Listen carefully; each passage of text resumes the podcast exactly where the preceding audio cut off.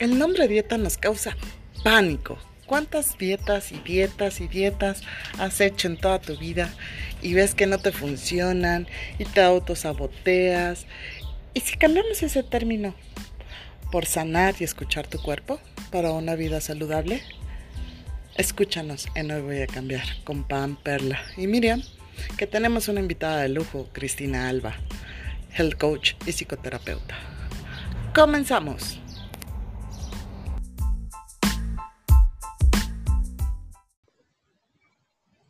Bienvenidos, estamos hoy en Radio Pita, aquí en Hoy Voy a Cambiar.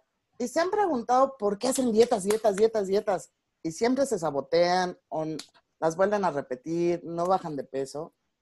¿Qué tan importante es tener tu cuerpo saludable? Pero ¿te has puesto a escucharlo realmente? ¿Cuál es tu emoción o cuál es la necesidad? O ¿Por qué no puedes bajar la lonjita o por qué esto? Nuestros expertos lo van a decir hoy. Y tenemos a Cristina Alba, una amiga entrañable, una mujer hermosa por dentro y por fuera, abogada, psicóloga y aparte pues, health coach. Entonces, qué mejor que ella, Perla Salas, que también tiene dos libros de El cuerpo que quisiste tener, el cuerpo y tus emociones. Y pues mi querida Pamela, que es toda una imagen seductora y con estilo, fitness. ¿Qué les puedo decir? Y sobre todo, hoy me van a poner a dieta todos, chicos. Entonces, escuchemos hoy lo que nos quieren contar en Hoy voy a cambiar. Cris, bienvenida. Hola, amiga. Bienvenida. Gracias, gracias por invitarme. Yo feliz de estar con ustedes aquí y bueno, pues para platicar un ratito. Excelente. ¿Sabes qué? Yo, yo soy adicta a las dietas, me encanta hacer dietas. O sea, salió la, la, dieta keto y la empecé a hacer y me emocioné muchísimo. Soy, me encanta, no sé, me gusta mucho eh, eh, renovarme en dietas. O sea, siempre, siempre he estado que me quito carbohidratos, que me pongo carbohidratos, que eh, estuve en una dieta, te voy a contar, me fascinó, porque eran todas las tortillas que podía comer, o sea, me puedes comerte hasta 10, 15 tortillas, y era la que más me gustó. Ok, ok. La verdad es que nunca he tenido rebote, eh, hago mucho ejercicio, pero sí me encantan las dietas, me gusta mucho cuidarme, ver la alimentación que trae, que todo me encanta. Okay. Y bueno, este programa me va a hacer vir más. Buenísimo, buenísimo. Muy bien. ¿Y por qué, Cris, es tan importante que tengamos un cuerpo saludable? Obviamente la mente y todo, ¿no? Pero ¿por qué muchas nos dejamos o por qué no tenemos ese cuerpo saludable como debemos? con tu experiencia. Híjole, mira, yo creo que primero es una, es como empezar a reeducarnos, ¿no? Estamos como muy acostumbrados a seguir muchos patrones, eh, no sé, si vemos a lo mejor una modelo o una moda en particular, queremos como seguirla. Y la verdad es que no estamos como muy acostumbrados a tener un estilo saludable de vida. Entonces, muchas veces el estilo saludable sí, sí requiere cierta disciplina. Ya cuando estás dentro del estilo saludable, comiendo saludable, haciendo ejercicio, la verdad es que ya te vas, ¿no? Y es como, como un caminito que, que andas y la verdad es que yo en particular lo disfruto muchísimo pero para poder entrar a ese caminito sí es un poquito complicado, sí necesitas, digamos, una cierta disciplina, pero la verdad es que es hermoso. A mí me encanta. Yo como delicioso, como todo lo que quiero. Obviamente sí cuido bastante mi alimentación, me doy ciertos gustitos. Eh, yo igual que Pam, me encanta hacer ejercicio y trato de hacerlo lo más posible, ¿no? Y la verdad es que es una conjunción entre una buena nutrición y el hacer ejercicio para que llegues realmente a, tu meta. Entonces, cuando la gente se sabotea, yo creo que también ahí, Miri, lo que tienes que meter es la cuestión psicológica, porque no nada más es que vayas a un nutriólogo y entonces te dé una dieta increíble y ya sea una dieta paleo o una dieta keto o una dieta eh, baja en carbohidratos, o sea, te puede dar la dieta que quieras, pero si tú emocionalmente no estás bien, te vas a sabotear. Yo de hecho tengo muchos pacientes en donde combino eh, la psicoterapia con la nutrición y ahí es cuando hacen el boom y llegan realmente a su objetivo. Entonces creo que sí es bien importante manejar las emociones en todo este proceso. Ay, qué importante lo que dices, Cris. Yo tengo este, pues ya muchísimos años como terapeuta y en los últimos ocho años de mi vida he dedicado a, explorar mucho la parte de las emociones detrás del peso, de las dietas y todo esto. Y justo, justo lo que me ha tocado ver en los últimos ocho años, así con pacientes, alumnos y demás, es que no es tanto la nutrición, como el estado mental y el estado emocional. Desafortunadamente, la mayoría de los health coaches, de los este, nutriólogos y demás, no tienen esa visión que tienes tú de hay que atacar todo junto, no solo es el comer, es, un, es una mentalidad, es un estilo de vida, es una sanación interna bien profunda y es un reconocimiento de que lo que mi cuerpo está expresando a través de la falta de salud o los problemas de peso, estéticos o demás, pues finalmente es un reflejo de lo que yo traigo dentro. Totalmente. Y si no sano primero lo que traigo dentro, mi cuerpo no puede cambiar o cambia temporalmente. Es correcto, es correcto. O sea, hay, hay, muchas personas que inician una dieta, la que tú quieras, y van muy bien y de verdad van bajando de peso y se van viendo hermosas o se van viendo guapísimos y pum, se sabotean, ¿no?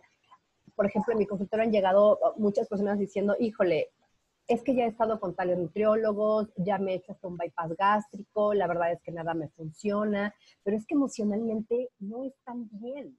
Entonces, primero es importante equilibrarlos emocionalmente y saber el para qué lo están haciendo.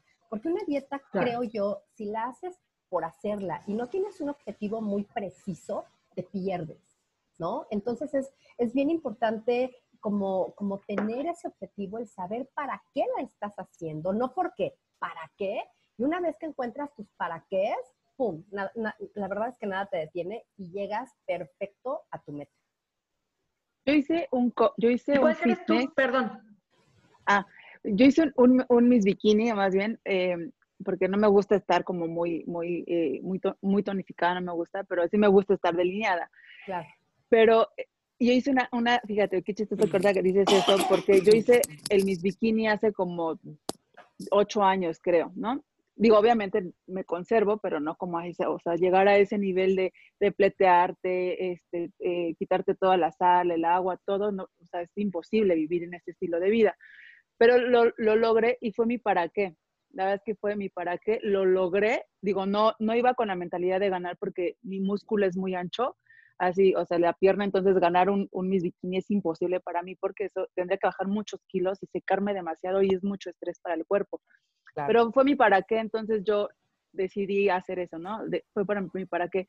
Hoy en día siempre me pregunto eso, y son, y son los sábados que me como mis paletas de chocolate, ah, que digo, ¿para qué? ¿Para qué? ¿Para qué estar delgada? ¿Para qué sufrir tanto con la dieta? Y me como mis paletas, ¿no? Y soy feliz.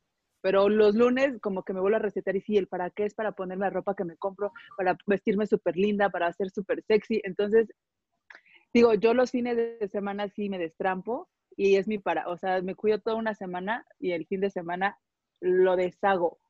Pero sí es, es bien importante el para qué. Yo me acuerdo que el para qué fue, mira, me lo metí en la cabeza y no había, es más, mi mamá hacía chilaquiles y, y, soy fanática de los tacos de, de, de, de, pollo dorados, todo lo dorado, todo lo frito, me encanta. Me lo hacía y mira, era mi pechuga, mi nopal asado y mi arroz. No había otra comida para mí. Es que la dieta T es buenísima, perdón, perdón. La de los tacos. es buenísima, es deliciosa. Sí, claro. Sí sí, sí Y yo creo que algo también muy importante, no sé qué ustedes opinen, es que lo hagamos para nosotras mismas. Sí, en el momento muy importante. que lo quieres hacer para alguien más, híjole, para que le guste más al marido, híjole, para que el novio me haga caso, eh, para que me quede el vestido. Pues sí, pero te queda el vestido de la boda, de tu mejor amiga, de lo que quieras, y ya después le entras durísimo y ya el vestido ya pasó a una segunda o tercera fase. Yo creo que lo importante es hacerlo para uno mismo y sentir placer al hacerlo, no sentir que nos estamos castigando, porque mucha gente se pone el nombre, ya sabes, dieta. Entonces ya desde que dieta se les cambia como la fisonomía, ¿no? La cara, así es como, puta, qué horror, no va a poder comer nada, pechuga asada todos los días, qué espanto, ¿no? Y entonces ya ellos o ellas mismas se, se ponen una carga emocional de verdad muy fuerte. Entonces es dieta y es que no voy a poder y es que estoy sufriendo y es que qué mal me la paso. Pero si logras cambiar ese chip mental en donde, a ver, no es una dieta lo que vas a llevar, lo que vas a llevar es un nuevo estilo de vida saludable y en donde vas a darte la oportunidad de probar nuevos alimentos, en donde te vas a dar la oportunidad de probar nuevas texturas, porque hasta eso son texturas nuevas que pruebas, ¿no? En donde no todo es desayunarte a lo mejor un pan tostado con mermelada o unos hot cakes, puedes desayunar otras cosas que también de verdad son bien ricas. Entonces, en el momento en que puedes cambiar ese chip mental por medio de la psicoterapia, wow, ya, entras directo, teniendo obviamente el para qué y tu objetivo de vida. Claro. No, es que está súper bueno, porque la verdad, yo te voy a hacer, bueno, tú me conoces, Cris, desde hace muchísimos años, este, losito dormilón, lo sabes. Sí, sí, sí, sí, te amo, sí, yo sé, ajá. Entonces, pues yo he hecho muchas dietas y tú lo sabes, he estado que en la dieta de hace años, que el tipo linaza, que pastillas, que masajes reductivos y todo. Pero de verdad nunca, a lo mejor nunca estaba preparada mentalmente para, realmente comprometerme conmigo misma. Correcto. Pasaron ciertos factores. Y en eso, yo me, invitan a un taller, no sé quién sería, ¿verdad? Ah, anda por aquí, creo y me invita a un taller del cuerpo que siempre quisiste tener. Entonces, el escucharla y ver lo que te decía, por qué come sal, por qué come chocolate, o por qué te gusta esto, o por qué el otro, mi subconsciente fue como captando a lo mejor heridas que yo estaba tratando de sanar y que, y que estoy sanando o que trabajando. Y fue mágico, porque ahorita pues ya llevo desde febrero haciendo pues, una vida diferente en alimentos también con dieta, con un nutriólogo y demás. Y, y, ha sido maravilloso porque ya no estoy con la mente de, estoy a dieta, o sea, y como bien decían todas, la palabra dieta te implica, no puedo comer, no puedo hacer esto, y así te pasan el pastel enfrente, dices, lo haces como culpa, tortura. Y si lo comes, lo ves como tortura, como, ¿por qué me volví a sabotear? ¿Y por qué esto? ¿Y por qué pecadora. Sí, pecador. Sí. Lo peor del caso que ando buscando los memes que digan así algo de comida para yo decir. Pecadora. El pecador es el meme, no yo. Pero es cierto, ¿cómo te cambia esa mentalidad? Pero es muy importante ir de la mano con realmente los especialistas. Totalmente. Creo que acabas de, de tocar un punto bien importante. Cuando tú quieres hacer una transformación en tu vida, y más, por ejemplo, en cuestión de nutrición, tienes que allegarte de personas que realmente sepan y que realmente te puedan guiar, porque si no, lo único que vas a hacer es que te vas a frustrar más. Y entonces vas a comprobarte que, claro, es que ya ves, no puedo. No, es que llevo 20 dietas y ahora la keto no está buenísima, pero ya ves, tampoco pude con la keto. Y no es cierto, o sea, no es que no puedas con las dietas, es que no vas de la mano con los especialistas que realmente requieres para que hagas una red de apoyo y, esa red, y esa red de apoyo sea la que te pueda ayudar y te pueda subir, ¿no? Entonces, por eso para mí es tan importante la sincronía entre la psicoterapia y la nutrición. Sí, buenísimo. Y por ejemplo, Perla, ahorita que decía Pam de que ella va por sus paletas de chocolate, que ya me las antojaste con nada. Son las... ¿Por qué quiere ir por chocolate? O sea, por... Ah, porque está el, aquí. Porque está el chamaco aquí todo el tiempo y no me deja tener vida marital. Exactamente. O sea, desde el punto de vista emocional de lo que yo manejo, el chocolate representa, entre otras cosas, porque cada alimento tiene varios significados, pero uno es, este, no, no, no es tanto ganas de sexo, sino tener la energía sexual bloqueada, reprimida o estancada, que no no es lo mismo cuando yo tengo bloqueado, por ejemplo, porque soy una persona que no siente orgasmos, voy a comer chocolate. Si está reprimida porque el chamaco está en casa y no puedo tener vida marital, voy a querer chocolate. Entonces, el chocolate es, finalmente es felicidad, es conexión con la vida y es producción de ciertas sustancias, de endorfina, entre otros. O sea que todos los que están ahorita en aislamiento, en cuarentena, además se van a comprar sus cuatro litros de, de helado de chocolate. Así es. No, chicos. No, helado de chocolate no forzoso. El helado de chocolate habla de justamente quiero apagar mi deseo sexual. Ah, pues yo como un chorro de chocolate helado. O sea. Ah, pues, pues, ¿cómo no lo vas a querer apagar si no puedes? Pues no, voy a sacar a mi hijo. mándalo de paso unos días. Porque... ¿Quién lo adopta? No, no es cierto. ¿Y tú crees con tu experiencia de health coach también tiene un, una, un hilo conductor también el que digas, yo quiero más las cosas grasosas? Sí, claro, o sea, ahí entran los antojos y, y, entran ciertas deficiencias en tu cuerpo. ¿no? Si estás, eh, si tienes deficiencia en zinc, si tienes deficiencia en hierro, si tienes deficiencia en potasio, ¿no? Realmente va a ser lo que tu cuerpo te va a empezar a pedir. Entonces, por eso es también tan importante tener una dieta equilibrada, ¿no? Y no nada, hay mucha gente que te dice, ay, me voy a poner a dieta. Ah, bueno, está muy bien, ¿no? No va con un especialista y entonces ellos o ellas pues empiezan a quitar, no, y ahora me voy a quitar esto, y ahora me voy a quitar el otro, y ahora no voy a comer acá. Obviamente empiezan a bajar de peso porque pues empiezan a descontrolar al organismo, pero puede ser que tengan una o un rebote o dos, su cuerpo se empiece a descompensar porque no está teniendo realmente todos los nutrientes que el cuerpo necesita. Entonces sí, o sea, definitivamente, como dice Perla, o sea, parte de lo emocional, ¿no? De lo que, hoy tengo el chocolate, entonces quiero tal cosa, sí también tiene mucho que ver las deficiencias que tú tengas nutricionalmente y lo que más se te antoja, ¿no? Hay personas que mueren por lo dulce y lo salado les da igual. Y hay otras que mueren por lo salado y lo dulce pues les da lo mismo, ¿no? Entonces ahí es donde viene como ese equilibrio que tenemos que hacer. No, bueno, yo, eh, tengo problemas por todo. Ah. Espérame, tantito, porque si no se me olvida la pregunta. Cris, desde tu punto de vista, ¿qué, es, ¿qué representa, qué significa, qué problema hay cuando una persona quiere mucho dulce o mucho salado? Pues mira, no es tanto que, que tenga un problema, porque obviamente hay que ver el caso en particular, ¿no? Pero, eh, por ejemplo, a lo mejor una persona que quiera como mucho dulce, ¿no?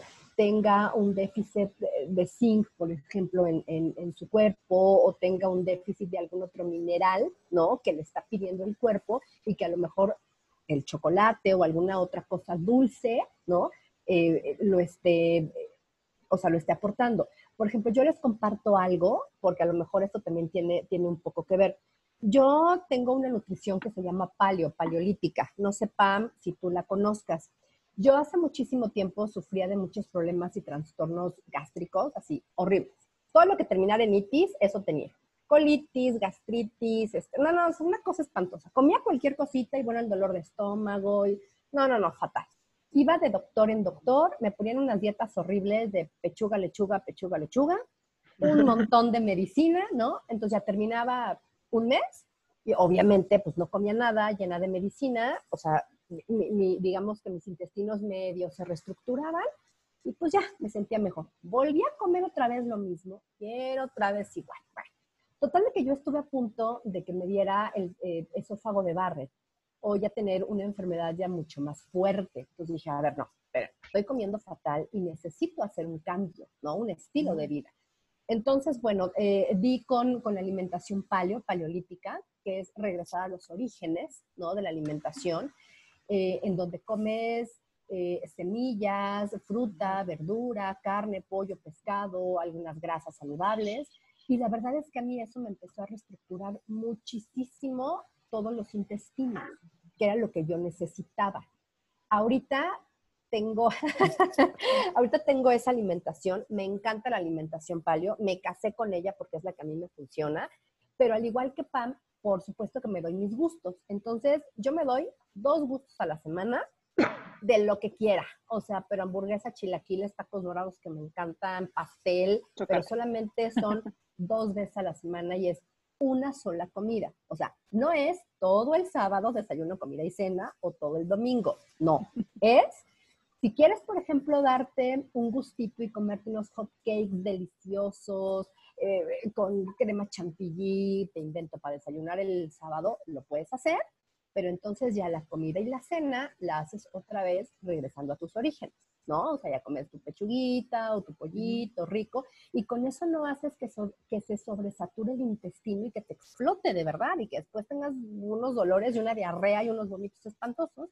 Y el domingo a lo mejor en la comida pues se me antoja mi copita de vino y a lo mejor una milanesa napolitana deliciosa y me la como. Pero también algo importante es que tenemos que aprender a conocer nuestro cuerpo y a saber cuando, cuando nuestro cuerpo nos habla y nos dice foco rojo, ¿no? Porque muchas veces nos dice foco rojo, no nos importa, seguimos comiendo igual, seguimos teniendo malos hábitos y entonces ahí es cuando nos piden el hospital. Entonces, pues, como para qué llegar hasta ahí. A ver, tú ah, qué, perdón, que a ver qué opinas de lo que te voy a decir. En lo que yo manejo de, la parte emocional, lo, que yo he visto, tanto en mi cuerpo como en otras personas, es que cuando tienes antojos estás comiendo constantemente, por ejemplo, grasas, pan, y te empiezas a inflamar, incluso en la, no sé si conoces la bioscodificación, la terapia de bioscodificación, eh, se dice que lo que comes te hace daño no por el alimento en sí, que, o sea, el alimento ya tiene sus rollos, pero no solo es el alimento en sí, sino la emoción o la situación que ese alimento representa. Entonces, por ejemplo, una persona intolerante al gluten o con problemas con el gluten, que come pan y se le inflama inmediatamente el vientre, no solo es el gluten, sino que hay un problema, por ejemplo, ahí eh, de, rechazo o abandono por parte del padre. a mí me ha tocado ver en mis terapias que cuando la persona logra resolver el asunto que el alimento implica, el alimento deja de afectarle. Sin embargo, también se le quita el antojo de ese alimento que le hacía daño. Es como solito busco causarme, entre comillas, causarme daño, causar mi propia inflamación, porque mi inconsciente lo que busca al final del día es que yo resuelva mis heridas. Entonces, cuando ahorita que estás tocando el tema de lo de la alimentación, ¿no? A mí también me pasa que me inflamo de todo, ¿no? Gastritis, colitis, todo eso tengo. Y me queda claro cuál es mi tema emocional, entonces a lo mejor yo trato de resolverlo, ¿no? Y una colitis es porque no dejo ir, entre otras cosas.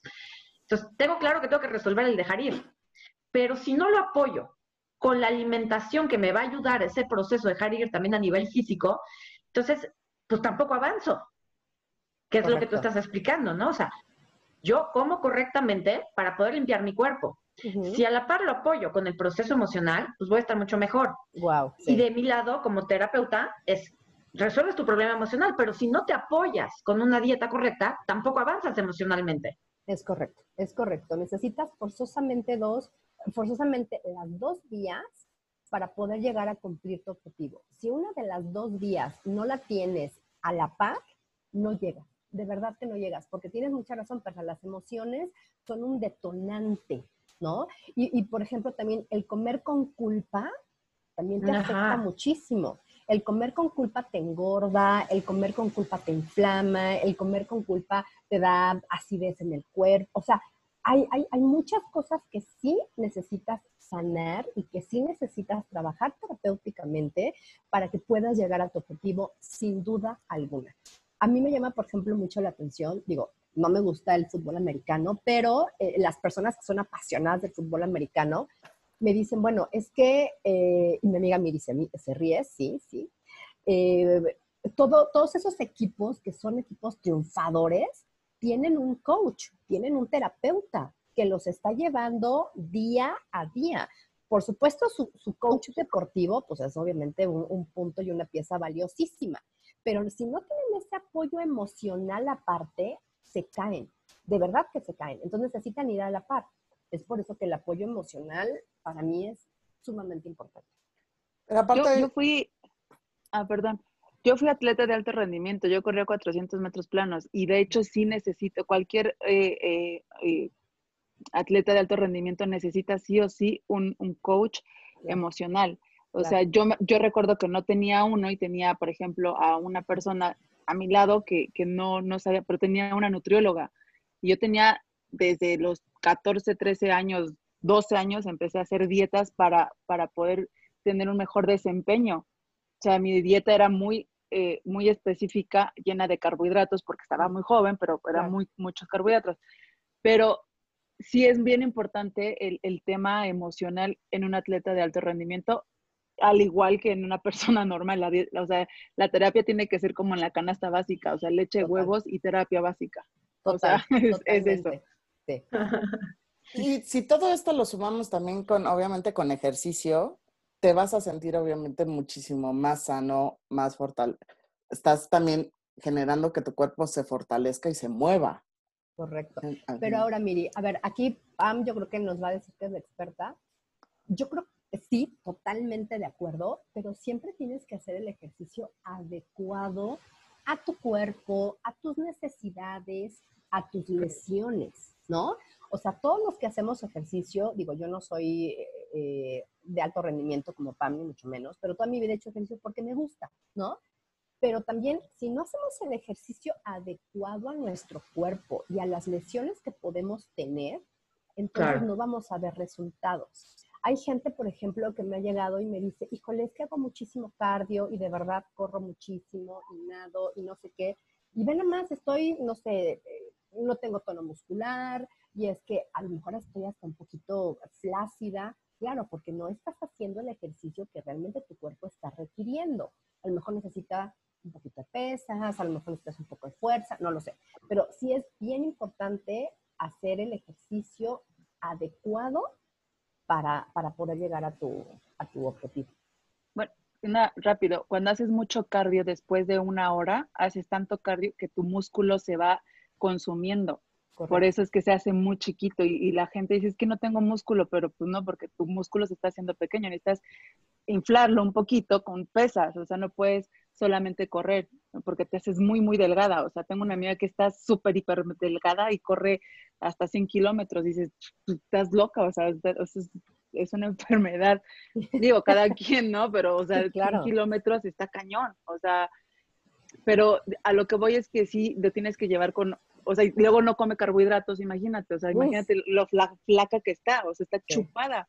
Yo sí creo que todo es un balance, o sea, ni tanto ejercicio como yo hacía antes, o sea, yo hacía casi seis horas diarias, ahora hago media hora, una hora, y como bien, o sea, como adecuadamente mi ropa me sigue quedando, o sea, creo que es un balance entre qué es lo que quieres hacer, o sea, el para qué, ¿no? ¿Para qué quieres estar tan delgada y tan marcada? Pues ni soy influencer, ni soy artista, ni soy modesto, ni nada, entonces como para qué, ¿no? Por el momento, por el momento. Por el, por el momento. Pero creo que sí tiene mucho, vale la pena que tampoco, o sea, que sí seas como, o sea, si llegas a ser una persona que, que te, te siguen o demás, que seas muy auténtica y que realmente no te mates de hambre para que las demás niñas no estén matándose de hambre, porque muchas chavitas están siguiendo muchas modas y para empezar, por ejemplo, las modelos de Victoria's Secret tienen el tipo de cuerpo que se les pide, que es un cuerpo Y, que es un cuerpo muy delgado, que sí existe y que come un chorro de cosas, pero se siguen cuidando y hacen una dieta extrema toda una semana o dos semanas antes del desfile. Claro. Entonces, y las chavitas que tienen un cuerpo redondo, o tienen un cuerpo tipo A o un cuerpo tipo 8 o un tipo cuerpo H, que son que no tienen cintura, que son más cuadraditas, se frustran o sea, hay que, hay que también a darles a entender qué, qué tipos de cuerpos son. Y yo creo que también, Pam, es bien importante el que estemos a gusto con nuestro cuerpo y que lo aceptemos, ¿no? Porque en base a eso vamos a poder detonar el llegarnos a ver hermosas y tener realmente el cuerpo que quiero. A ver, si yo tengo unas piernas, no sé, muy gorditas y las quiero tener más delgadas y hago un montón de ejercicio y nunca me baja la pierna, a ver, tengo que entender que mi pierna es gordita, ¿no? Y que nunca va a tener una pierna delgada. Bueno, ¿qué puedo hacer con eso? ¿Cómo me puedo sacar partido con eso? ¿Cómo me puedo ver hermosa? Si tengo unas piernas muy delgadas y quiero tener unas piernas así súper gorditas, delineadas, nunca lo voy a hacer. Si las puedo tonificar, sí las puedo marcar en el gimnasio, sí, pero pues nunca voy a tener las piernas de mi amiga al lado que tiene una mini falda hermosa, pero a lo mejor no tengo las piernas así súper torneadas como mi amiga, pero tengo unos brazos lindísimos. ¡Wow! Pues entonces los puedo tonificar y me puedo poner unas blusas donde pueda lucir mis brazos lindos. Yo creo que también es bien importante el aceptar el cuerpo que tenemos, amar el cuerpo que tenemos y en base a eso trabajarlo y explotarlo para llegar de verdad a, nuestro máximo. Yo, por ejemplo, me dedico a eso, a sacar el partido a los cuerpos. O sea, como consultora de imagen pública, pues veo el cuerpo y digo, wow, ¿no? O sea, por, rápido, o sea, por ejemplo, eh, J-Lo tiene, todo el mundo piensa que tiene un cuerpo 8 y no tiene un cuerpo a los, los brazos muy delgados y la cadera muy ancha, pero se lo sabe vestir perfectamente para verse con un cuerpo perfecto. Al igual que muchos cuerpos, no sé, varios, o sea, no les voy a dar todos los ejemplos, pero porque me, me estaría todo el programa entero, pero sí hay formas de verte mejor. Y, y la verdad es que yo creo que lo que has dicho es súper importante y lo que todas creemos es que una alimentación sana es lo mejor que hay y tu cuerpo, yo creo que, que hasta te lo pide, ¿no? Digo, a mí en, en, lo particular, a mí me lo pide, no sé si a ustedes, Ves, o sea, ves las carnitas, las hueles y dices, ay, qué rico, pero pues mejor me voy por una ensalada. Hoy que es lunes, ¿no? Ya el sábado me comeré mis taquitos. pero sí hay que ser constantes con, con educar, reeducarte al comer. Así es. Por, salud, ya no porque te veas bien por salud. Lo que, lo que tú estás diciendo, Pam, en, como health coach, ¿no? Con, con lo que estudié, se llama reprogramación metabólica. Tú estás reprogramando metabólicamente para esos antojos. Al momento de que tú le empiezas a dar comida saludable a tu cuerpo y empiezas a, quitar de tu cuerpo comida procesada, azúcares, no comida frita, tu cuerpo se empieza a reprogramar y se empieza a acostumbrar a lo bueno. ¿Por qué? Porque entonces se siente mejor, duermes mejor, descansas más, ya no estás inflamada, la piel, vas teniendo una piel hermosa, vas viendo mejor, el cabello, las uñas. Cuando eso va pasando, obviamente tu cuerpo se va acostumbrando a que le empieces a dar ese tipo de alimentación.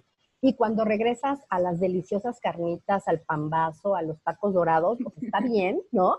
Te lo comes, pero tu cuerpo te dice, ya, o sea, ya te comiste, eh, no sé, los tacos de carnitas, qué rico, disfrútalo, pero ya no se te vuelve a antojar, como tú decías, al otro día echarte otros tacos de carnitas o echarte una hamburguesa. O sea, ya tú, tu cuerpo se va como a tu esencia, a lo natural, y entonces ya te pide cosas saludables.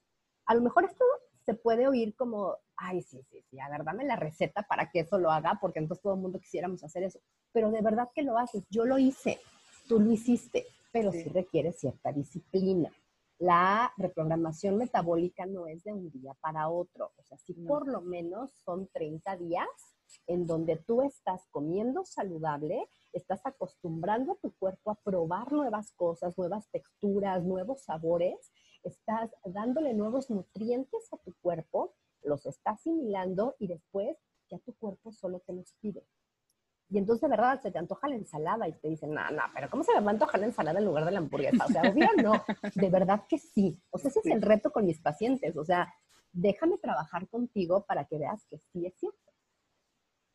Oye, Cris, ¿y cómo trabajas esa parte de la disciplina? O sea, la gente que, que no, o sea, no se le da la disciplina, o, o, sea, de, de, plano, saben que tienen que hacer dieta o creen que tienen que hacer la dieta, y, y dicen justo eso, ¿no? De qué flojera comerme una ensalada. ¿Cómo les ayudas a trabajar eso? Mira, en primera perla es quitando la palabra dieta, porque dieta okay. en mi vocabulario no existe. Para mí es una nutrición saludable, para mí es date la oportunidad de que pruebes nuevos alimentos, ¿no? A lo mejor, no sé, te voy a inventar. Si nunca has probado el camote amarillo, por ejemplo, a ver, date oportunidad de probarlo. Déjame te doy unos tips de cómo lo puedes probar. El camote amarillo es uno de los superfoods. Tiene muchísimos nutrientes, te ayuda mucho. Obviamente también eh, es como, como la papa, ¿no? También puede tener un, un, índice calórico pues medio alto, tampoco te vas a echar un camote todos los días, pero sí te puedes comer, dependiendo de la nutrición que tengas, a lo mejor uno, dos veces por semana o tres veces por semana. Y te va a nutrir muchísimo, ¿no? Entonces es primero quitando como la palabra dieta y después trabajarlo por medio de objetivos. Y no ver esto como de aquí a un año, sino verlo, por ejemplo, de semana en semana. ¿Qué lograste hacer en esta semana? ¿No? ¿Cuáles fueron tus logros y cuáles fueron tus puntos de oportunidad? Entonces, viendo cuáles fueron sus logros, qué hicieron bien, ¿no? Es como papacho, y ver también cuáles son sus puntos de oportunidad sin que sea una crítica y un juzgarse, ¿no? Y chin, es que me comí el chocolate y no, yo muy mal y ya ves cómo no puedo. No pasa nada. O sea, te comiste el chocolate, ok, sí, pero ¿qué crees? Te tomaste el café negro sin ponerle una cucharada de azúcar. Está muy bien. Entonces, yo lo trabajo así, o sea, lo trabajo por objetivos, ¿no? Y, y, y como viendo todo el panorama, no únicamente viendo lo que no pudieron, sino viendo también todo lo bien que hicieron durante esa semana o esos 15 días. Ok. Oye, y la parte, por ejemplo, de ansiedad, compulsión, los antojos, todo eso, eh, en lo que yo trabajo, pues también tiene su, su, tema emocional, su significado y su descodificación, ¿no? Eh, y, y, creo yo que, o sea, incluso conmigo, ¿no? Yo, yo al revés que ustedes, odio las dietas, odio los regímenes, odio que me digan que no puedo comer y que sí, o sea, no puedo. Entonces yo aprendí a alimentarme intuitivamente, según lo que mi cuerpo me va pidiendo en cada momento. Y lo que más me ha costado trabajo a lo largo de mi vida ha sido justamente esta parte de los antojos, ¿no? A veces la ansiedad. Ahora ya no, pero antes me daba mucha ansiedad por comer. ¿Cómo le ayudas a las personas a, a trabajar eso?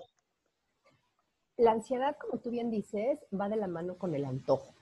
Ahora, hay que saber diferenciar entre antojo y entre hambre.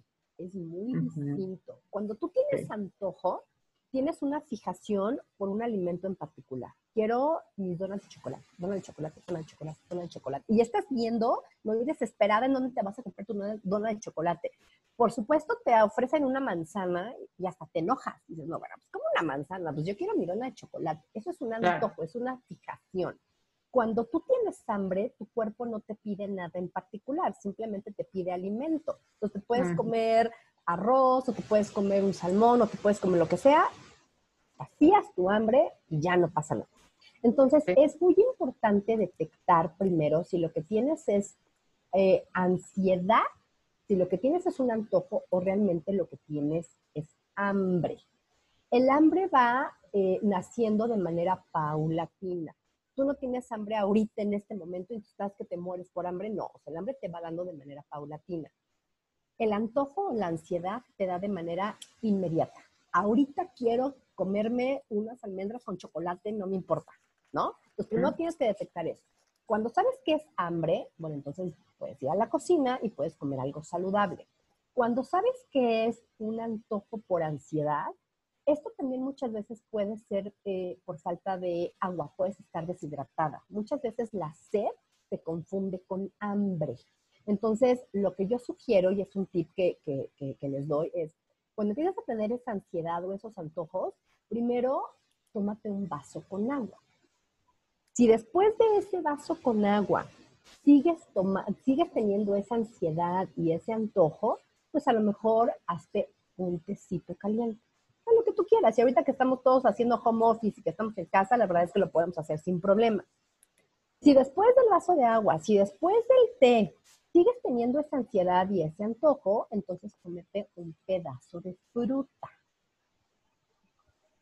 Es que sigo teniendo esa ansiedad y ese antojo, bueno, pues entonces ya comete los tacos dorados que quieres. Pero yo te puedo decir que no vas a llegar al punto 4 cuando esa ansiedad y ese antojo va a empezar a disminuir. Antes también, por ejemplo, lo que les recomendaba es, a ver, tienes esa ansiedad o ese antojo, ¿por qué no te sales a caminar? Ahorita, por el tema del, del, distanciamiento social y todo, bueno, a lo mejor es un poco más complicado, pero bueno, también te puedes parar si estás en tu casa haciendo home office o donde estés, y a lo mejor te puedes parar y caminar un poco por tu casa, respirar, o sea, hacer una pequeña meditación de dos, tres minutos, ¿no? Estar en contacto contigo mismo para realmente detectar esa ansiedad de dónde viene. Y esa es un, e, esas son como buenos tips para que antes de que asaltes el refrigerador, ¿no? O te comas las tres o cuatro barras de chocolate, puedas detectar esa ansiedad, ese antojo y lo puedas suprimir. Yo creo que ahí, no sé, o sea, te, lo paso por, por, si te puede servir en tu, con tus clientes. A mí lo que me ha servido mucho y lo que le ha servido a mucha gente es también preguntarse qué estoy sintiendo. Porque finalmente la ansiedad es un problema emocional y un problema psicológico. Entonces, si, no te, si no te detienes a preguntarte qué estoy sintiendo, la ansiedad es un miedo al futuro. ¿no? O sea, se manifiesta para algunas personas, porque no para todas, para algunas la ansiedad es fumar, para otras es no dejar de moverse, morderse las uñas, y otras personas se les manifiesta como antojo de algo. o sea, a mí me funcionó mucho eh, y me sigue funcionando el preguntarme cuando me entra la ansiedad, ¿qué estoy sintiendo? Igual que en, tu caso, aquí también se requiere disciplina, porque cuando estás en la ansiedad y estás en el nervio y quiero comer, y ahorita, ahorita quiero un chocolate, ahorita quiero una dona, el problema es tener la voluntad y el valor de detenerte, frenarte tú solito en seco y preguntarte qué estoy sintiendo, cuál es el miedo al futuro que estoy teniendo en este momento. Y normalmente, pues los antojos tienen dos vías, salado o dulce. Ya en eso, pues varía la textura, si lo quiero crujiente, si lo quiero suave, si lo quiero masticar, si no lo quiero masticar. Pero si es, o sea, si es salado, siempre es un tema de falta de motivación, de falta de empuje para ir hacia adelante, quizá tema con papá o, o los hombres en general. Y lo dulce es necesidad de papacho, de contención, de cariño, de comprensión o temas con mamá o las mujeres. Entonces a mí me ha servido mucho y a mis alumnos les ha servido mucho justamente este tema de ahorita me urge comerme un pan dulce. Y cuando se detienen y se preguntan qué estoy sintiendo, sabiendo que estamos hablando en la ansiedad del miedo al futuro, luego, luego, es como que les cae el 20 de, sí, no sé qué voy a hacer, mañana no tengo plan, estoy completamente solo, estoy encerrado, no tengo nada que me apapache.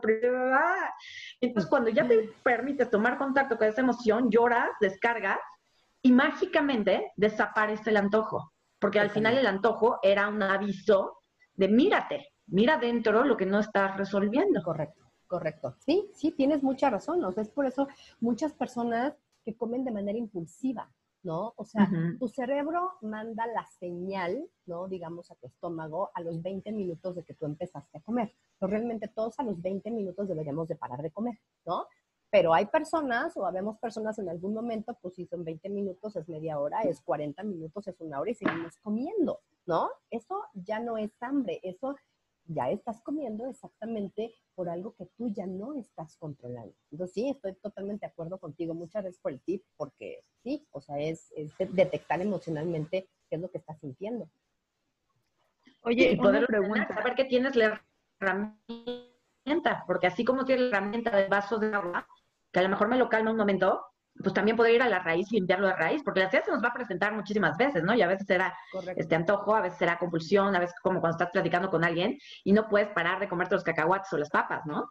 Que de repente te cachas que tienes la boca así llena y dices, ¿por qué? O sea, ¿por qué? Si sí comí, sí desayuné, no tengo hambre, pero tengo la boca llena, ¿para qué me estoy llenando la boca en este momento? Pues a lo mejor para no hablar, para no expresar mi opinión. Claro, sí, de acuerdo. ¿Tú, ibas a decir? Yo, sí, tengo una pregunta.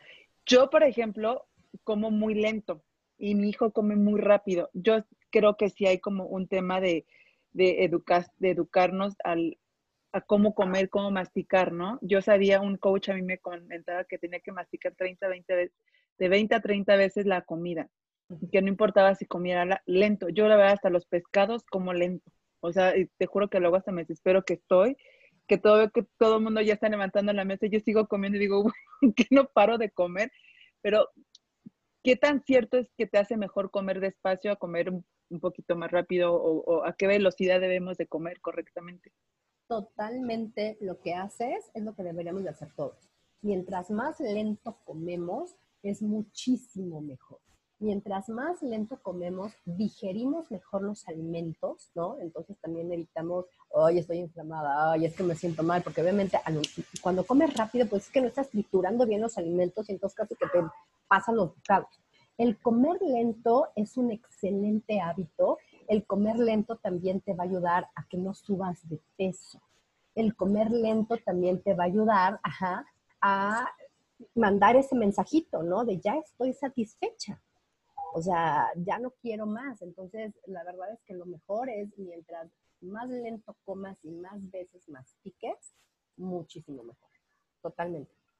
Así como las veces que te, te, dicen que es mejor comer cinco veces al día, o sea, no nada más tu desayuno, comida y cena, sino que comas algo entre colación también, Cris. Mira, eso también varía mucho dependiendo cada persona. Ahorita también está muy de moda el fasting, el ayuno intermitente. Entonces, hay, por ejemplo, muchos nutriólogos o doctores o hasta bariatras, no sé, que te pueden recomendar el, el, ayuno intermitente porque al final de cuentas es una forma en la cual tú vas a limpiar tu organismo, ¿no? En el momento en que tú no le estás dando alimento, estás dejando que tus organismos, se, eh, perdóname, que tus órganos se reestructuren. Pero ojo, no para toda la gente un ayuno intermitente es adecuado como no para toda la gente comer cinco veces al día es lo adecuado. Entonces, hay que ver como el caso en particular. Eh, se dice mucho que si tú comes cinco veces al día puedes acelerar tu metabolismo, ¿no? Obviamente, cinco veces al día raciones pequeñas, ¿no? Sí, claro. Eh, es bueno, sí, pero depende la, la, la, situación en particular y depende a dónde tú quieras llegar, ¿no? Y también depende cómo estés de salud. O sea, un diabético, pues evidentemente no puede dejar largos periodos sin comer, ¿no? O sea, tiene que comer de una manera habitual y comer determinados alimentos. Entonces, todo depende, pues, el, caso de cada persona. Oye, Cris, ¿y, ¿y las personas que tienden a no comer o saltarse comidas, o sea, no, con un tema de anorexia ni nada, sino simplemente de al rato como, al rato como, y como que les da flojera prepararse de comer o que, ¿sabes? Como que dejan pasar el tiempo sin comer. ¿Crees que hay un problema emocional también ahí? Sí, sí, sí, Parla, yo creo que sí hay un problema emocional porque te estás descuidando. O sea, para mí mi cuerpo es mi templo y como tal lo cuido. Y lo cuido comiendo saludable, lo cuido tomando agua, lo cuido haciendo ejercicio. O sea, cuando las personas se olvidan de ellas mismas en algo tan primario como es el alimento, creo que sí tienen muchos problemas emocionales. Hay personas que hasta se les olvida, por tanto trabajo que tienen, ir al baño. Oye, es que espérame, híjole, no, no, no he ido, espérame, híjole, me hago pipí, pero espérame, no, no, espérame, ahorita, es que ya llevo una hora queriéndome parar, pero no me puedo parar. Oye, a ver, no, o sea, primero estás tú, después estás tú y siempre vas a estar tú. Entonces, sin duda alguna, esas personas que se les olvida comer, y sí, literal, ay, desayuné, oye, pues ya comiste, ¡Ah! no, y son las 8 de la noche, ay, sí es cierto, bueno, ahorita a ver qué me echo rápido, pues obviamente sí, sí hay que trabajarlo porque sí pueden llegar a tener problemas de salud y problemas emocionales muy fuertes. Podría ser automaltrato. Bueno, es automaltrato, ¿no? Digo, yo cuando te, cuando a mí me ha pasado que, yo y mis amigos, pero ha pasado que yo cuando quiero comer siento que, o sea, digo, sí, ahorita como, pero siento que cuando tienes esa hambre tan fuerte, pero ¿por qué me castigo tan feo teniendo este dolor de estómago con hambre que te arde? digo, no, o sea, yo no puedo creer, yo siempre he dicho, nunca podría ser anoréxico porque te juro que me da un hambre y que me quiero comer a mi perro, te lo juro. digo, ¿cómo es posible que se nos olvide comer? Porque yo sí lo, lo, he notado como un maltrato que yo me hago a, mí misma, automaltrato, del dolor que me da el estómago de sentir esa hambre tan desesperante. A mí me da un hambre desesperante, de verdad, me pongo de malas, quiero llorar, pataleo, rompo, o sea, capaz de comerme hasta la carne cruda, de verdad, o sea, a ese nivel he llegado de hambre. No, siento y aparte que yo me maltrato, digo, pero ¿por qué me estoy maltratando tanto si tengo hambre, carajo? O sea, no entiendo. Claro, sí, es un automaltrato total y, y, también tu cuerpo te lo empieza a reportar, ¿no? Porque empiezas a, a, somatizar, o sea, te puede empezar a doler el estómago, te puede empezar a doler la cabeza, te puedes empezar a marear, ¿no? Entonces son esos focos rojos que tu cuerpo te está diciendo, agua, ¿no? Aquí hay algo que no debe de ser, ¿no? Entonces lo puedes, lo puedes solucionar. Por eso es tan importante el escucharnos, el saber escucharnos, saber escuchar nuestro cuerpo. Así como nuestras emociones y pensamientos, es básico. Sí, porque... Oye, el otro... Perdón. No, no, no, vas, vas, vas. no, que el otro, el otro día vi en un grupo de estos que hay, ya sabes, de mamás y eso, alguien preguntó, oigan, este, ¿qué me pueden recomendar, recomendar? O sea, ¿qué les ha funcionado realmente para bajar de peso, no? Y se dejaron ir. Y pone una chava, este, o sea, porque preguntan, ¿qué es lo que más te ha bajado de peso? Y pone una chava, los problemas y las desgracias. Le contesté por dos, ¿no? Sí, yo también. Este, ¿En qué crees tú que consista que cuando tenemos problemas, cuando estamos deprimidos, cuando tenemos muchas preocupaciones, perdamos tanto peso? Sabes que depende, Perla, porque hay gente que está, por ejemplo, ansiosa, preocupada, triste, le da por comer. Y come, come, come, come, y se da, se da literal atracones de comida. Sí, y dicen que el estrés te engorda. Claro, y no, no, no es que te engorda el estrés, sí. Te engorda la comida. te engorda lo que te comes, es correcto. Por ejemplo, yo soy al revés. Yo cuando estoy estresada, ansiosa, tengo algún problema fuerte, estoy triste, se me ve el hambre. O sea, siento un nudo aquí en el estómago que de verdad la comida no me pasa. Digo, uy, oye, pues tienes que comer, uy, no puedo, ¿no? Eso puede ser hasta cierto punto y muy entre comillas normal cuando tienes una situación que no has resuelto.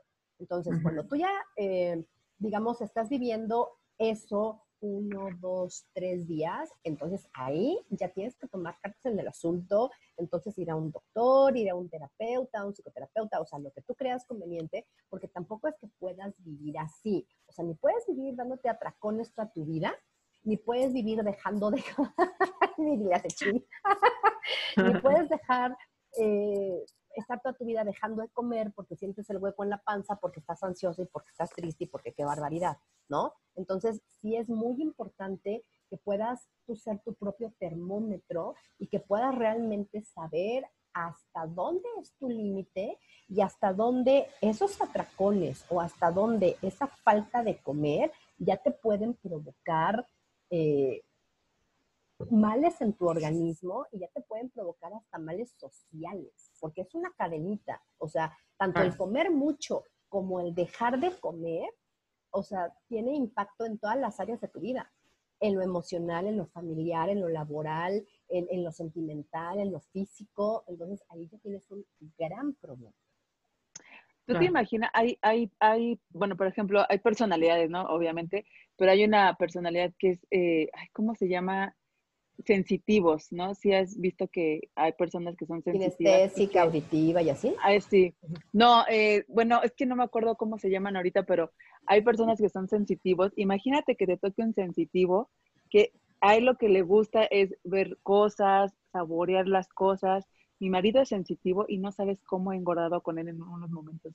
Pero, pero son esas personas que les gusta comer, o sea, comer. Tú te imaginas, tengo una amiga que tiene una pareja iba a conocer una pareja y la pareja es súper comelona y le encanta probar y todo, y ella se la pasa a dieta todo el tiempo porque dice que es gorda en pausa. Wow, es que yo soy gorda en pausa, amiga, entonces yo tengo que tener una súper dieta estricta y no sé qué. Ok, le dije, pero te va a presentar a este tipo y a este tipo le encanta comer. O sea, le, encanta, le fascina comer, o sea, no van a hacer match en la primera cita porque o sea, te va a invitar el jueves a comer. Pues ni modo, comeré mi salmón y ya. Y el, el, la persona le dijo, oye, come esto, está delicioso. Y le dijo, no, porque está capeado. Oh. Y, no, y no porque no sé qué, y ya comí, y no sé qué. Pero qué importante lo que dices, si te pega realmente en lo social las dietas o el, el saber comer bien, porque ella, o sea, la pareja, o sea, hicieron match, pero él le dijo, híjole, es que a mí me encanta comer y si tú vas a estar siempre a dieta, esto no va a funcionar. O sea, qué, qué fuerte, ¿no? está fuertísimo. Fíjate, también aquí es tener un equilibrio y saber respetar, ¿no?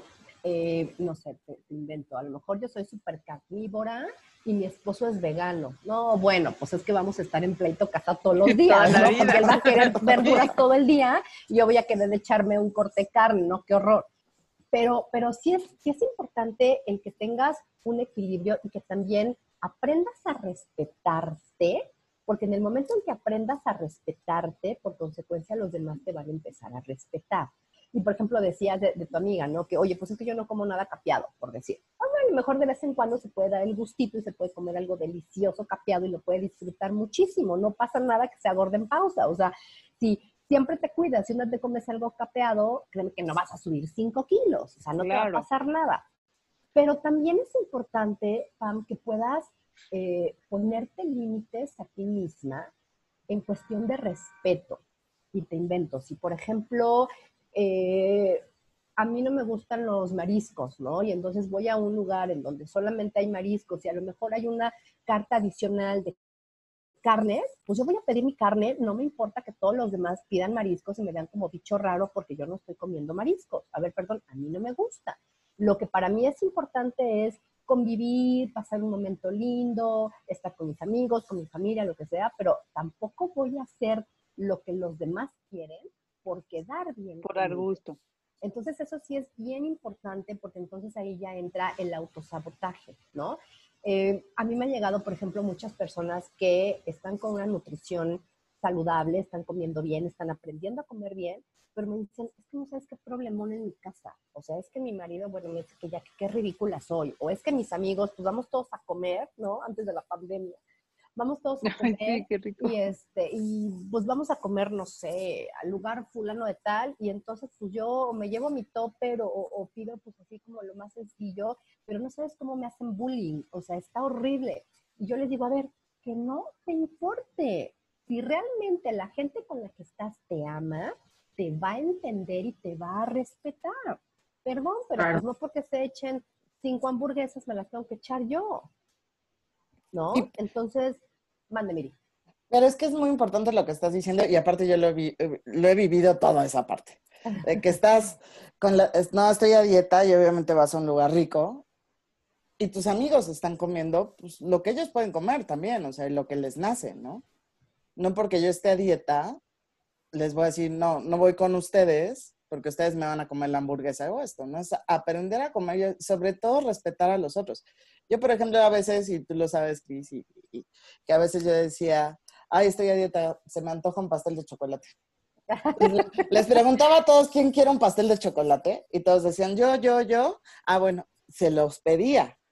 Entonces, para que ellos se lo comieran, de verdad, y se me quitaba el antojo, porque ya se lo comían ellos. Era como, ya logré mi, mi antojito a través de ellos, ¿no? Luego me decían ellos, nos quieres engordar a nosotros y tú ponerte a dieta, ¿no? algo así, algo así. Pero es parte de, de, esa, como bien dicen, saber el para qué tú te quieres poner a dieta. O sea, si es por una cuestión nada más por quererte ver bien, que todo es válida, creo que toda situación es válida, pero sí respetar a los otros y respetarte a ti. Es decir, puedes comer 30 mil cosas y de manera saludable, pero sí depende, yo creo que sí depende mucho de tu mente. Y sabes, amiga, no, no dejarte sabotear por los demás. Porque de verdad es que los demás no han vivido tu vida, no saben lo que tú estás pasando, no saben lo que tú quieres, eh, no saben nada. O sea, ellos nada más a lo mejor, ay, pues tómate la cuba. No, espérame, pues es que refresco no tomo. O sea, mejor un tequila. Ay, no manches, pero ¿cómo no vas a tomarte la cuba si está bueno? Pues no me la voy a tomar.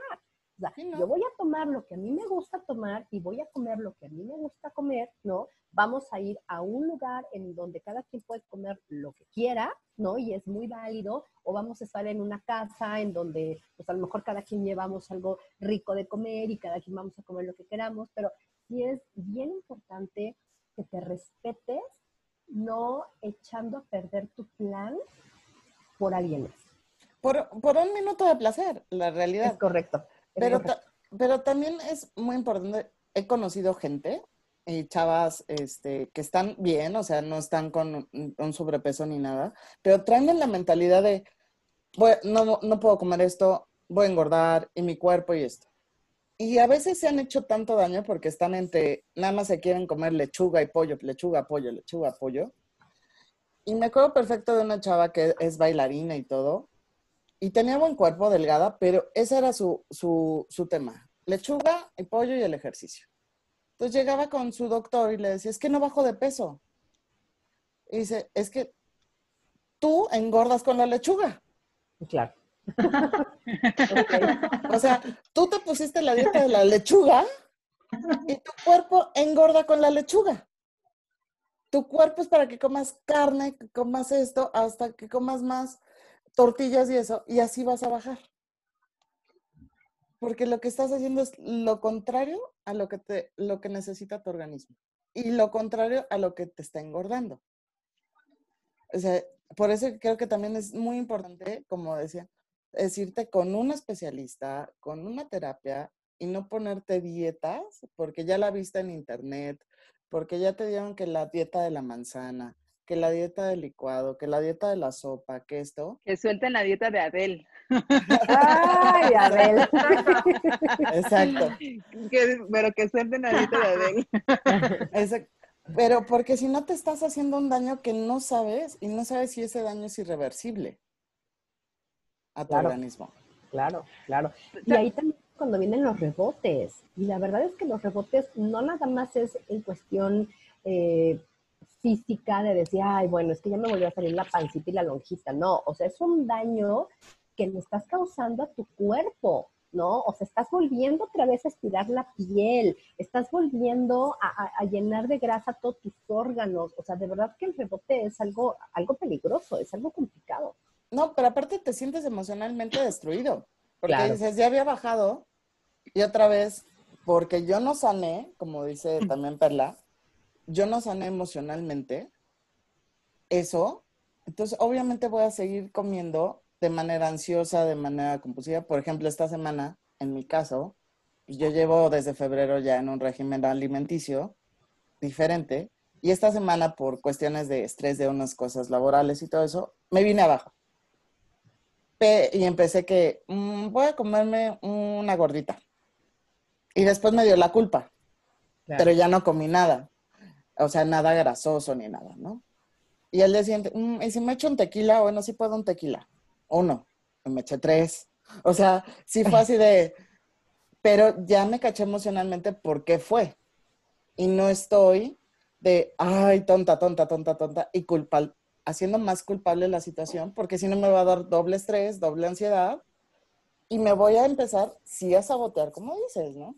Sino decir, bueno, ya lo hice, de aquí a dos semanas no lo voy a hacer. Pero fíjate, eso que te pasó es algo buenísimo. Eh, es como si tú estuvieras subiendo una escalera, ¿no? Yo no conozco en la vida una escalera que sea pareja donde no haya descansos. Todas las escaleras tienen descansos, ¿no? O sea, tú no puedes ver una escalera de 25, 30, 50 mil metros sin descansos, eso no existe. No, ni te la subo, ¿eh? ¿No? Realmente es como esa escalera de la vida en donde vas y dices, a ver, estoy en un régimen saludable, ¿no? Desde febrero y ahí la llevo, chin, pero es que la semana pasada sí, yo muy mal porque la gordita y el tequila. Ahí es como, estás subiendo esa escalera de la vida llegas a ese descanso, ¿no? Y en ese descanso es tu oportunidad para poder reflexionar, darte cuenta el para qué lo hiciste, ¿no? Entonces, cambiar y decir, wow, a ver, estaba estresada por temas laborales porque A, B, C o D, ¿no? ¿Cómo los puedo resolver? ¿Qué es lo que puedo hacer? Eso me llevó a comerme la gordita, los tres tequilas, pues obviamente eso no lo debo de comer ahorita porque tengo una meta que seguir en el momento que tú te das cuenta el para qué estás haciendo las cosas, es entonces tu detonante para seguir adelante en esta escalera de la vida y llegar realmente a tu objetivo. Entonces, aquí por eso es tan importante, e insisto, cuando, cuando tomas psicoterapia, porque hay muchas personas que al momento de hacer lo que tú hiciste, mi idea, y bueno, pues ya me eché la gorrita y el tequila, se vienen para abajo, sueltan la nueva nutrición que tienen y entonces regresan a sus estilos eh, no saludables de vida, porque dicen, ay, ya me eché la gordita en los tequilas, o sea, ya ves, no pude, ay, ya, adiós. Pero no, se dan cuenta que lo que están haciendo es una oportunidad para seguir creciendo. Y ahí te viene la culpa. Y claro, y la, culpa te mata, claro. Ahí te viene la justificación de, ah, sí, ya otra vez volviste y otra vez vuelves a tus malos hábitos y a los seis meses estás de nuevo, quiero adelgazar, y por qué no adelgazo, y porque esto te, te empieza un ciclo vicioso de frustración, la verdad. Es correcto, así es. Oye, yo tengo un, un tema. Eh, yo creo que, o sea, bajar de peso es súper importante y creo que todo el mundo lo sabe. Tener, bueno, no bajar, sino estar en tu peso ideal, en tu forma de cuerpo ideal y todo ideal. Pero, ¿qué pasa con la maldita celulitis? Ah. Que es, es una es, es, como un invitado que es un familiar, o sea, lo invitas a sacar de tu casa y no se va. Ah, ahí lo tienes, ahí lo tienes. Ahí lo tienes, pero olvida. Es el incómodo. sí, o sea, yo nunca he sido de, o sea, de mucha celulitis, nunca, o sea, porque he, hecho mucho ejercicio, pero últimamente eh, he notado, no sé si es porque ya estoy creciendo, pero sí, o sea, sí es un tema muy, muy recurrente. Yo veo a chavas que toman, fuman, comen un chorro de cosas y digo, puta, o sea, yo, o sea, sí bebo, sí bebo alcohol, pero eh, no a la, a, la, actitud que mis, mis, amigas que tengo que, que cosas toman como cosacas, cerveza y todo. Y, y yo digo, y las veo digo, maldita, de una gota de grasa en las piernas, o sea, ¿cómo? ¿Cómo por qué? O sea, no es posible digo, yo no estoy llena de celulitis, no, no, no, pero digo, yo sí soy muy obsesiva y soy muy perfeccionista y, sí me gusta que todo esté en su lugar. Y con un hoyito que vea, yo ya, yo ya me, me siento como, como una naranja o una toronja, o sea, me siento terrible, no me gusta. A mí no me gusta, pero ¿qué pasa? ¿Por qué no se va? ¿Por qué se queda ahí? Porque sí sirven los, los la, la, radiofrecuencia y todo eso sí sirve. O sea, ¿qué pasa? ¿Por qué no se va la maldita? Creo que mucho también es cuestión de genética, ¿no? Hay cuerpos que están diseñados para determinadas cosas o que tienen diferentes o determinados factores. Hay cuerpos eh, que tienen más celulitis que otros. Entonces creo que la genética es importante. También es importante lo que comemos, sin duda alguna, ¿no? O sea, mientras más sal comamos, pues evidentemente la celulitis allá anda, pero entonces más café, pero entonces más alcohol, pero entonces más grasa. Ahora, Tampoco quiere decir que entonces, como dice Miri, vamos a comer pura lechuga, pechuga toda la vida porque entonces quiero tener cero celulitis, ¿no?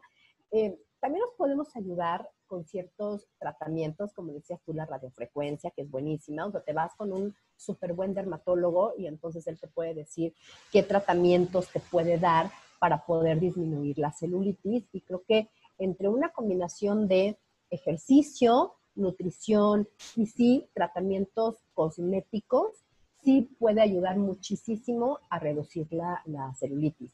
Y aquí, me gustaría volver a, tocar el tema de también aceptar nuestro cuerpo como lo tenemos, ¿no? Porque dices, a ver, hago muchísimo ejercicio. Entonces yo me fui con un nutriólogo y me dio una dieta así súper determinada para que se me quite la celulitis. No salgo del dermatólogo con la radiofrecuencia y con 25 tratamientos que me está haciendo y que crees, ya tengo un hoyito en la pompa de celulitis, estoy que me muero, qué horror. Pues la verdad es que, pues ni vamos a modelar, ¿no? Ni, ni o sea, también es, es mucho aceptarnos, eh, tratar de mejorarnos, sí, hacer cosas por estar mejor, por vernos más lindas, por vernos más guapas, por vernos más atractivas, por supuesto, pero también tomando en cuenta que no somos perfectas y que siempre vamos a tener ahí un puntito que a lo mejor no nos puede encantar, pero lo podemos sustituir mejorando cosas o detonando cosas que sabemos que podemos trabajar en ellas y que nos van a hacer vernos hermosas. O sea, a lo mejor tienes un puntito de celulitis a lo mejor tienes un cabello hermoso y te cuidas el cabello hermoso y nadie te va a ver la celulitis porque lo primero que yo me estoy viendo el puntito. cabello hermoso. Y yo viendo el puntito. Sí es que digo la verdad es que es un tema de, de, de, siempre no yo creo que las mujeres o bueno en mi caso yo es como mucha fijación hacia, hacia la celulitis. Digo porque corrí cuando corría corría con mis chorcecitos y yo veía pues, a mis amigas sin grasa y yo pues siempre tenía las piernas muy anchas. No muy anchas pero sí un músculo muy grande. Entonces sí era como, quiero las piernas delgadas y las quiero lisitas y no sé qué, pero pues no hay perfección de, la piel, o sea, no hay, no hay nada, ni, ni un alimento mágico. Pues te digo, más que nada es como el café, bajar al café, el alcohol, la sal, ¿no? O sea, mientras menos sal podamos comer, pues mejor eso te puede ayudar también para, para, para la celulitis, comer más fruta, más verdura, echarte por ahí un punto verde, también te puede ayudar, ¿no? Y con el ejercicio que haces, obviamente, no fumar, no fumemos. Porque también fumar nos puede eh, ayudar a la celulitis. Desde el punto de vista emocional, este, si sirve la aportación, la celulitis siempre tiene que ver con una herida transgeneracional, es decir, de mis ancestras, desde mis bisabuelas, abuela, madre, y luego yo lo heredo como hija o yo lo activo en mí. Una herida de humillación donde las mujeres de mi árbol en algún nivel han sido maltratadas o bajadas, sometidas, humilladas. Y, o sea, desde el consciousness shift, que es lo que yo manejo, eh, tu cuerpo o sea, como tú veas a tu cuerpo, lo que tú sientas con tu cuerpo te habla de la herida que está detrás. Entonces, la celulitis es una herida, es algo que tú volteas a ver y te sientes mal, te humillas a ti mismo y te empiezas a decir gorda, fea, tal, qué horror, qué vergüenza que me vean esto. O sea, es un automaltrato y un autorrechazo total cuando tú ves la celulitis. Ese autorrechazo que tú haces al ver la celulitis te habla de que tú o alguien en tu familia detrás vivió una situación, y no una, muchas, porque la celulitis, yo por ejemplo, la primera vez que me salió celulitis tenía nueve años. Ni fumaba, ni tomaba café, ni nada. De un día para otro salió la celulitis. Y eso no tiene explicación. Cuando yo era una niña que hacía ejercicio, hacía ballet, este, mi mamá siempre me alimentó súper sano. Entonces, eso no tiene explicación física, es una explicación emocional. Cuando a una niña de años le aparece la celulitis, pues hay que ir a ver el transgeneracional. En mi caso, en el caso de la mayoría de las mujeres que he visto, tenemos un transgeneracional con estas heridas, y, es normal, sobre todo en México, donde las mujeres han sido realmente muy maltratadas, humilladas o bajadas. También la celulitis habla de un tema de no tengo dónde refugiarme. En este momento que estamos en teoría refugiados, ahora de que no podemos refugiarnos, es de la familia. O sea, ya no tengo dónde esconderme de ellos, los tengo encima todo el día. Si eso le agregamos que está sedentario, sé que en el caso de Pamela, pues no, pero la mayoría de la gente que está sedentaria y que no está haciendo gran cosa, es no tengo dónde refugiarme de estas personas con las que vivo, no estoy haciendo ejercicio, o sea, no me estoy moviendo. Finalmente, emocionalmente, hacer ejercicio es, estoy conectado con la vida, estoy en movimiento con la vida. Si no estoy haciendo ejercicio es porque no me quiero mover con la vida, estoy muy cómodo donde estoy. Y a eso le agrego que volteo y veo mi cuerpo y me autocritico. Entonces en biodescodificación se llama este conflicto del espejo o conflicto de silueta, donde ya tengo un problema. Y cuando lo veo, en vez de decirle gracias porque sé que hay algo que me quieres mostrar, hay algo que quieres que sane, en vez de verlo, llamarlo, lo veo y lo critico. Y esa mirada criticona y juzgona y de rechazo también la aprendimos de alguien, casi siempre mamá, o pudo haber sido papá de niña, ¿por qué sales vestida así enseñando las piernas? El simple hecho de que alguien en tu niñez te haya dicho, ¿por qué enseñas las piernas? O las señoritas no deben de enseñar las piernas o andar con la falda toda rabona, es más que suficiente para que tu inconsciente lo interprete como que tus piernas tienen algo de malo. Si mi inconsciente cree que mis piernas tienen algo malo, voy a crear algo, o sea, yo cuerpo, voy a crear algo en las piernas para no enseñarlas, porque mi papá y mi mamá me enseñaron que enseñar las piernas era malo.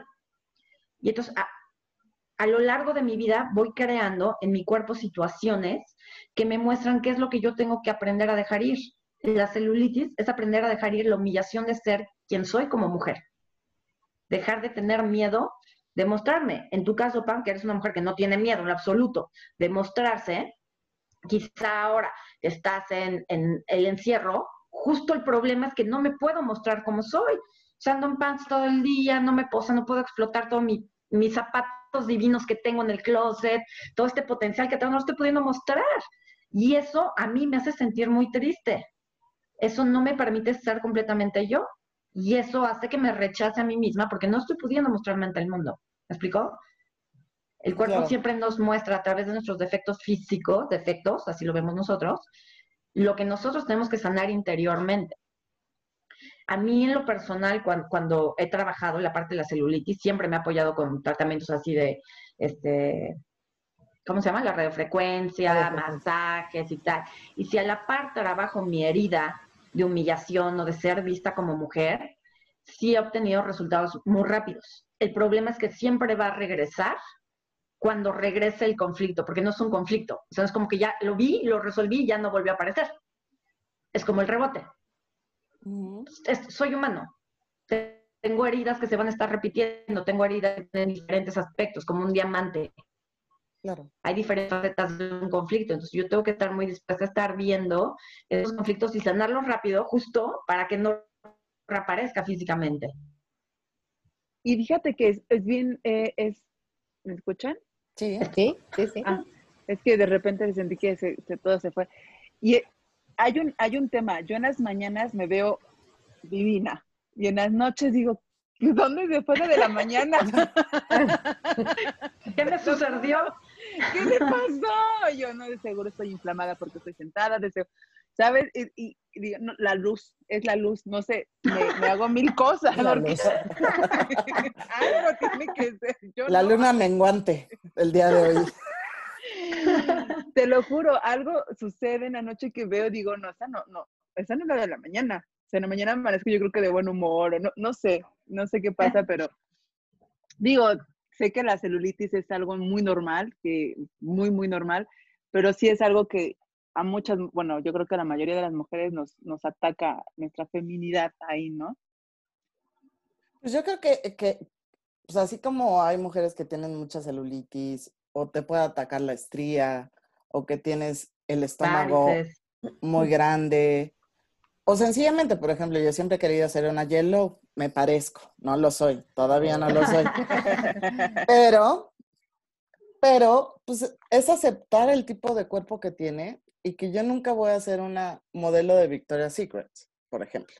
O sea, por mi cuerpo, por mi complexión, por todo. O sea, sí, sí puedo llegar a un peso ideal, obviamente, sano.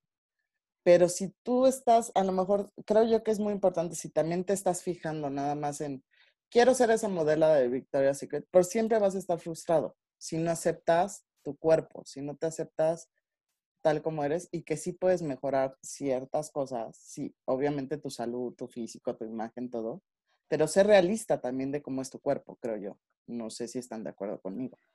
Claro, totalmente. Claro. Totalmente. O sea, no, aquí las comparaciones no aplican, ¿no? O sea, yo no me puedo comparar con fulana, con mengana, ¿no? Porque pues a lo mejor ellas tienen cosas que seguramente yo no tengo, pero yo tengo cosas que seguramente ellas no tienen, ¿no? Entonces creo que aprendiendo a conocernos, aprendiendo a aceptarnos, podemos sacarnos el mejor partido, el mejor provecho, de verdad, vernos hermosas, vernos atractivas, vernos guapísimas. Y eso no quiere decir que, híjole, es que si soy chaparrita, uy, no, pues ya la fregué. Tengo que medir unos 70, unos 75 para ser una mujer atractiva. No es cierto, o sea, las chaparritas somos muy bonitas, ¿no? O es que, híjole, si no tengo una tez apiñonada, uy, no, pues ya ni, no, no, no, pues si eres de tez blanca, pues igual también te puedes ver preciosa.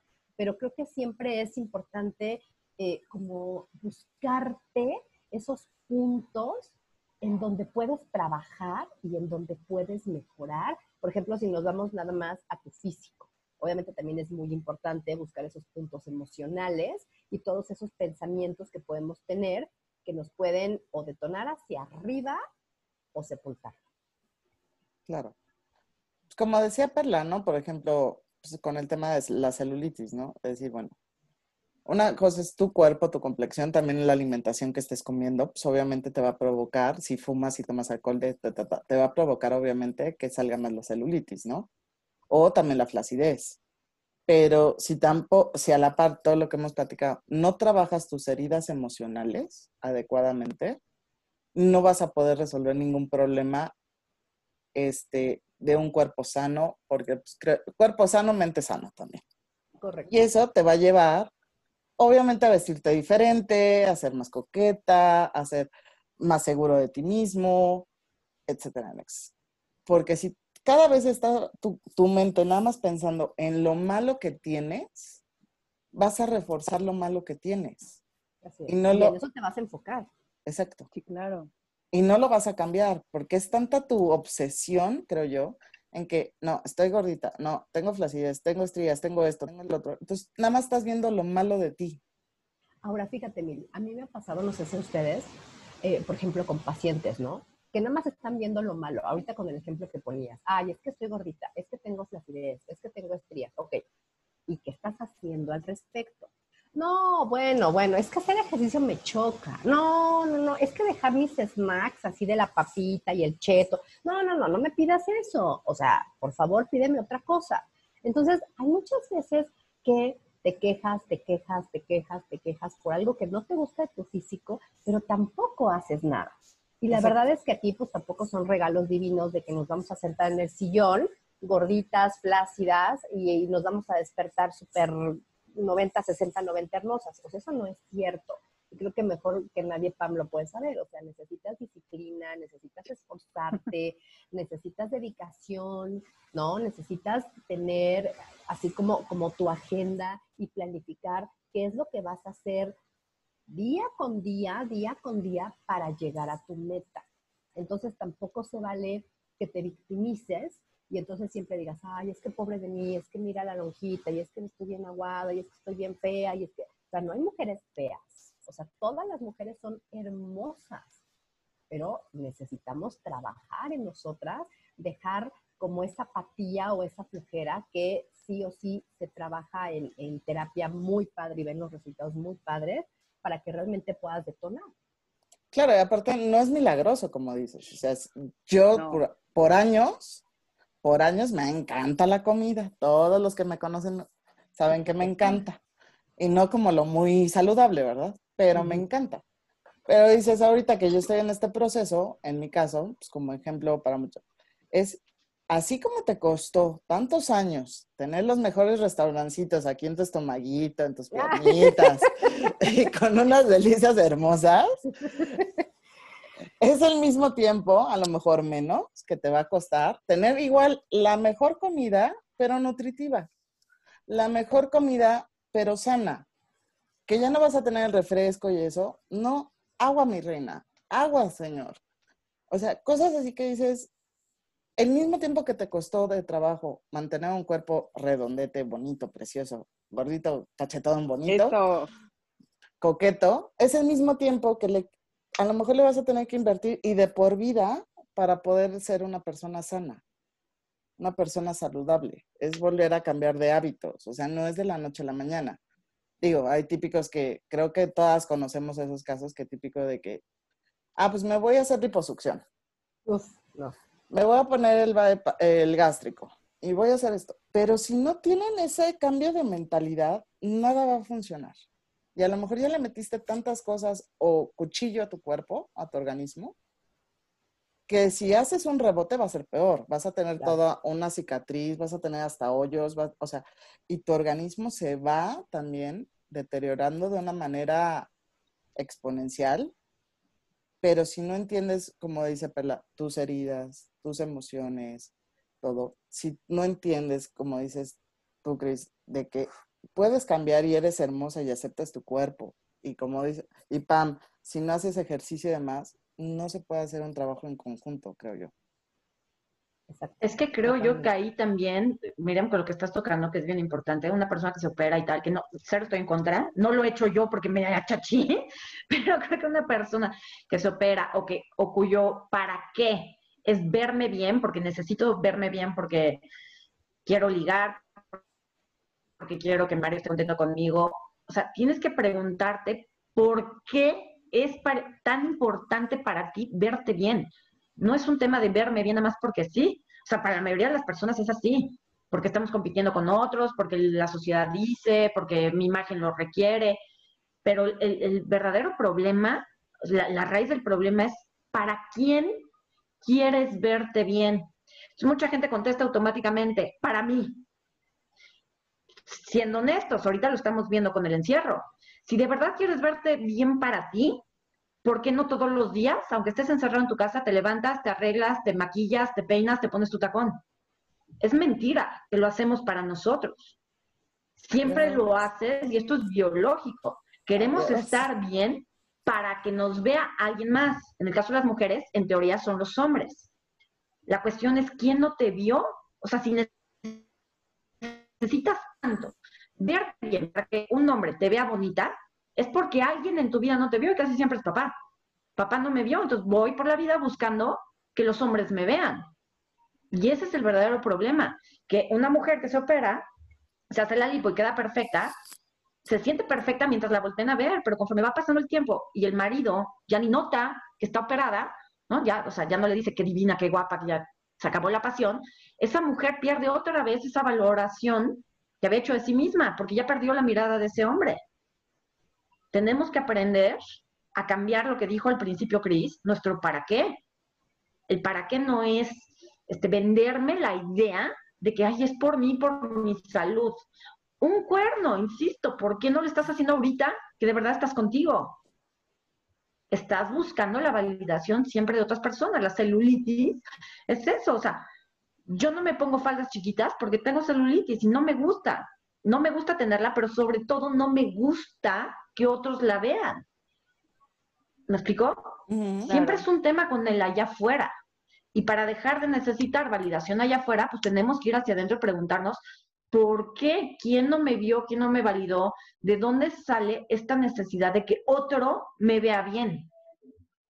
Mientras no sanemos eso, siempre vamos a tener un problema de imagen que se va a reflejar en alimentación, en peso, en antojos, en ansiedad o en cualquier otro factor que nuestro cuerpo pueda utilizar para decir, hey, mírate tú, hazlo por ti y deja de comprarte ideas de que Ay, es por salud, es por autoestima.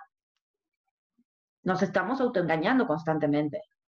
Y, creo que algo también bien importante, como decías tú, Perla, es, a ver, valídate tú a ti misma.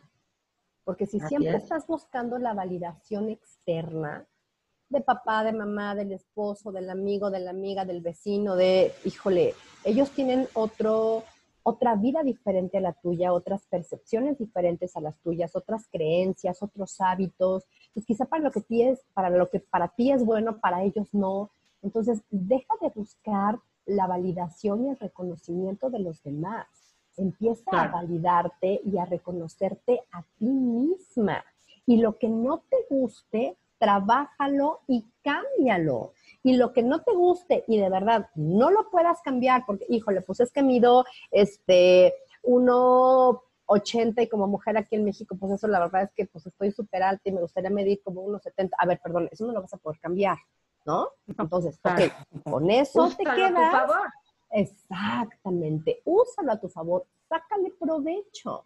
Pero sí es bien, bien importante que nosotras, a nosotras mismas, nos validemos, nos reconozcamos y dejemos de esperar el reconocimiento de los demás. Porque si los demás no nos reconocen como nosotros quisiéramos que nos reconocieran, entonces nos frustramos, entonces nos deprimimos, nos sentimos culpables y es un círculo vicioso del cual nunca salimos.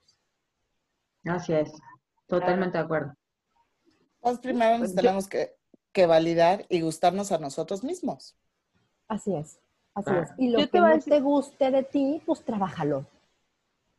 Sabes que ah, yo hago dietas porque me gusta em, experimentar esa parte de yo puedo, ¿sabes? El lo logré, duré una semana sin comer carbohidratos. ¿sabes? O sea, a, mí me gusta mucho eso. Obviamente el resultado me encanta, o sea, no te voy a decir que no. O sea, yo, yo creo que todos somos vanidosos, eh, y cada quien en su estilo y cada quien en sus proporciones, pero a mí me encanta que la gente me vea, mi estilo es ese, que me, me gusta que me vean y me gusta verme bien.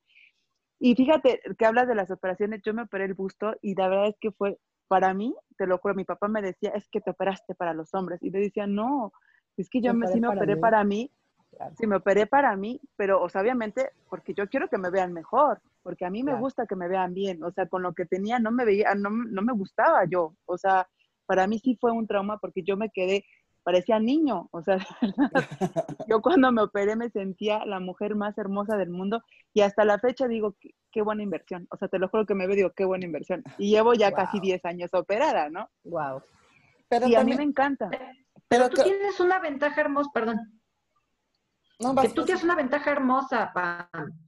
Tú eres una mujer que sabe que quiere ser vista. Sí, a mí sí me gusta.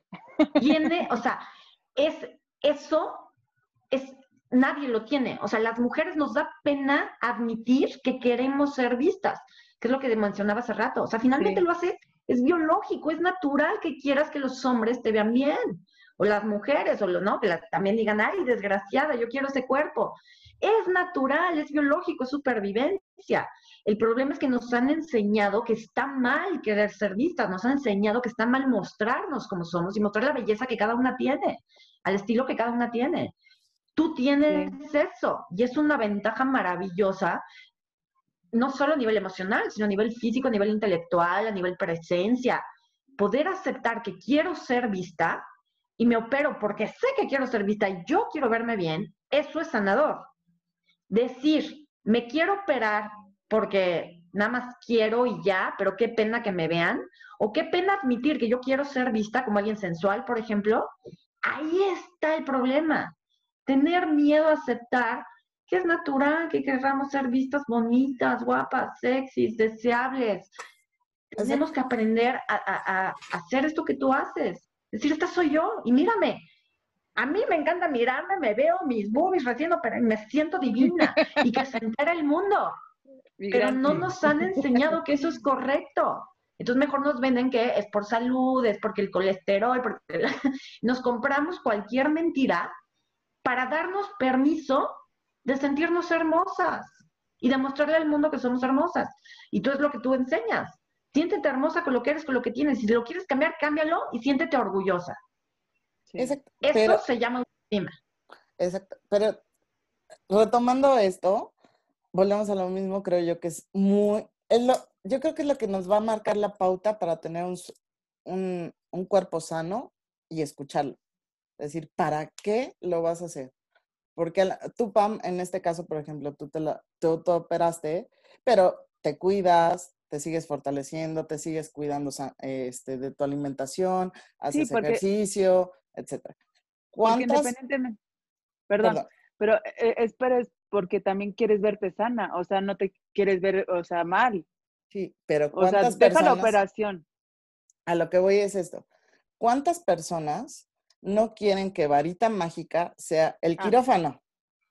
Entonces, varita mágica es decir, me opero la liposucción, me quito esto, me quito el otro, me voy a masajes reductivos, este, casi, casi tortuosos. Y ya, salen del quirófano, salen de sus masajes figurín. Y a los tres meses las ves y dices, o los ves o las ves, Y dices, ¿qué te pasó? Sí. O sea, ¿Qué te pasó? ¿Qué te pasó? ¿Qué te pasó? Te metiste en una cirugía, esto lo otro. ¿Qué pasó con esos tres meses de gloria? No, es que esto, no, es que lo otro, es que sí volvió a... O sea, no es mágico, sí es cambiar esa No, pero es que sí. mentalidad por hacerlo. Exacto. ¿Por qué quieres hacerlo? ¿Por sentirte bien tú? ¿O por demostrarle a otros? Y si siempre creo yo que si tu objetivo es externo, nunca vas a tener resultados. Nunca. Eso es lo que yo creo también, que no vas a tener un, un, un resultado sano, saludable, ¿sabes? O sea, te puedes ver bien tres, cuatro meses, pero si, si no lo haces para ti, o sea, si no lo haces para cual- cualquier objetivo que tengas, no te vas a, no lo vas a poder sostener, o sea, no vas a poder tener esa constancia porque si es un estilo de vida y si es una, un, eh, un estar, eh, eh, un diario, estar diario, sabiendo qué vas a comer, pensando este, qué ejercicios, qué Es una necesitas. disciplina de vida. Es una disciplina, sí, se me fue la palabra, es una disciplina. No puedes ir a un, o sea, sí puedes, o sea, puedes hacerte lo que tú quieras, pero no puedes ir a un quirófano, hacerte una lipo y pensar que toda la vida vas a durar así. O sea, no. Primero tienes que empezar a quererte y saber si quieres mostrar lo que quieres, lo que estás mostrando. Yo he visto personas que tienen un cuerpo redondo y se ven hermosas y tú no sabes cómo se disfrutan vestirse, tú no sabes cómo se disfrutan la cara, que se maquillan, se, se hacen el, el cabello, las zapatillas y se ven divinas. Y ellas dicen, yo no voy a bajar de peso porque este es mi peso ideal y están gorditas y están, como están preciosas, como la modelo esta brasileña que está hermosa, que es una, una curvy que está preciosa y dice ella, yo no estoy ni siquiera a dieta, disfruto mi vida y come de todo y está divina, pero ella se cuida a, a como lo que ella quiere, su objetivo, cómo quiere verse y está divina y hay modelos que están súper delgadas que también se ven divinas, pero es un estilo de vida, es una disciplina que tú quieres, lo que tú quieras llegar a lograr con tu imagen y con tu peso y con tu todo. Exacto. Y tú, y tú Cris, me imagino que en, en los que te tus clientes, tus pacientes, a lo mejor también has, has tomado con, llegan así, a lo mejor con liposucción y demás, y que no les funciona y que no están aterrizando y no tienen una disciplina, una constancia. ¿Tú qué les dirías a esas personas? Que sí es una cuestión emocional, que sí es una cuestión de decisión, que sí es una cuestión de valorarse uno mismo. Es una cuestión de las tres cosas que acabas de decir. De decisión, de valorarse a sí mismo, de disciplina. Eh, yo no estoy en contra de las operaciones, al contrario, o sea, creo que si te pueden mejorar, wow, qué maravilla. Y si tienes la oportunidad de hacerlas, wow, háztelas, está padre. Pero como dices, o sea, no es una varita mágica, ¿no? Y sí, sí me han llegado al consultorio. eh, me acuerdo ahorita de dos personas que me llegaron que se habían hecho el, ay, la manga gástrica, ¿no? Porque tenían sobrepeso, tal. Eh, una de ellas bajó, pero no estaba a gusto porque decía, híjole, es que todavía tengo panza, es que todavía tengo lonja, y es que la verdad no me gusta, y es que, ¿no? Y la otra, vamos, no, no tenía una obesidad mórbida ni mucho menos, pero la verdad es que tampoco se le reflejaba la manga gástrica que se había hecho, porque pues, gordita, seguía con pancita, pero realmente no hacían nada por tener el cuerpo que ellas, entre comillas, querían tener. Ahora, lo que a mí me ha pasado y me he enfrentado mucho es que como muchas veces lo hacen por los demás no para ellas, pues realmente eh, lo ven hasta como, como una obligación. Es que tengo que estar bien, es que tengo que tener un buen cuerpo, es que tengo que estar delgada. Ay, bueno, a ver, hago ejercicio, ay, me meto a la dieta, ay, me meto al quirófano. Pero como realmente no lo están haciendo por ellas y para ellas, se autosabotean. También es muy válido decir, a ver, yo estoy gordita y me quiero y quiero vivir como gordita toda mi vida, es muy válido. Ojo, mientras tampoco afecte tu salud. O sea, ya estando gordita y entonces ya tienes el colesterol hasta los cielos y entonces ya eres hipertensa, no, ahí sí ya tampoco. Pero también creo que es bien importante, vuelvo a lo mismo, aceptarte, ¿no? Y Claro. no querer vivir la vida de los demás ni darle gusto a los demás. Y no porque entonces ahorita está muy de moda las cosas orgánicas y las cosas keto, y entonces ya hay muchísimas tienditas así eh, de comida súper saludable. Entonces ya me voy a volver yo súper fit cuando ni me interesa, ¿no? Y voy a dejarme de comer a lo mejor mis bolsas de papitas y entonces ahora voy a comer mi pijama cuando no lo quiero y lo voy a sufrir. Ok, no lo hagas, pero entonces tampoco te comas cinco bolsas de papas viendo la tele, ¿no? Pues a lo mejor comete una bolsa más pequeña, ¿no? Y combina lo mejor con una chica más saludable. Pero siempre es bien, bien importante que todo lo que hagamos, lo hagamos por nosotros, por convicción, donde haya ese, ese enlace entre lo, lo que piensas y lo que sientes. Cuando haces ese canal conductor entre lo que piensas y lo que sientes, te vuelves totalmente exitosa porque empiezas a ser coherente contigo mismo. Claro. eso creo que es el, el, punto y la llave mágica para poder llegar a donde tú quieras, la coherencia contigo mismo. Totalmente. Como diría mi, mi amiga Perla, conectas el la mente y corazón. Es correcto, así es. Y si le sumas el ejercicio para llegar a, a ser como mi amiga Pam, no, bueno, y una buena coach. Y una buena coach, bueno, ¿qué te puedo decir? Este, pongo mi agencia de modelos. Pongo mi ah. agencia de modelos ahora. Sí, por favor. Y chicas, ya, pues estamos ya en unos minutos de cerrar y la verdad, qué interesante, Cris. De verdad, ver todos los puntos de vista, de verdad nos hacen como que cambiar y, y decir, realmente cuestionarte por qué quieres hacer las cosas y creo que lo más importante es hacerlo porque quieres, porque te nace y porque es lo que tú realmente estás convencida de hacer. Si no, si no, no va a funcionar. Pues, Así es. ¿Qué nos dicen para los que nos están escuchando en Hoy Voy a Cambiar en Radio Pit? Ya para cerrar, chicas. Así, es todo suyo. Yo, ay. La invitada. Yo, ¿Eh? Vas, vas, vas. Vas. Dale. No, tú, tú, Perla. No, yo decía que, que empiece Cris para cerrar el programa, que empiece Cris, que nos quiere dejar. Bueno, de entrada, si nos puedes dejar tu información, tus datos para que la gente te contacte. Claro que sí, Perla, muchas gracias. Bueno, pues los teléfonos de mi consultorio se los dejo. ¿Sí? 53 93 30 27 53 93 eh, 0 ay esperen que como nunca me marco bueno pero el primero ya se los dejé.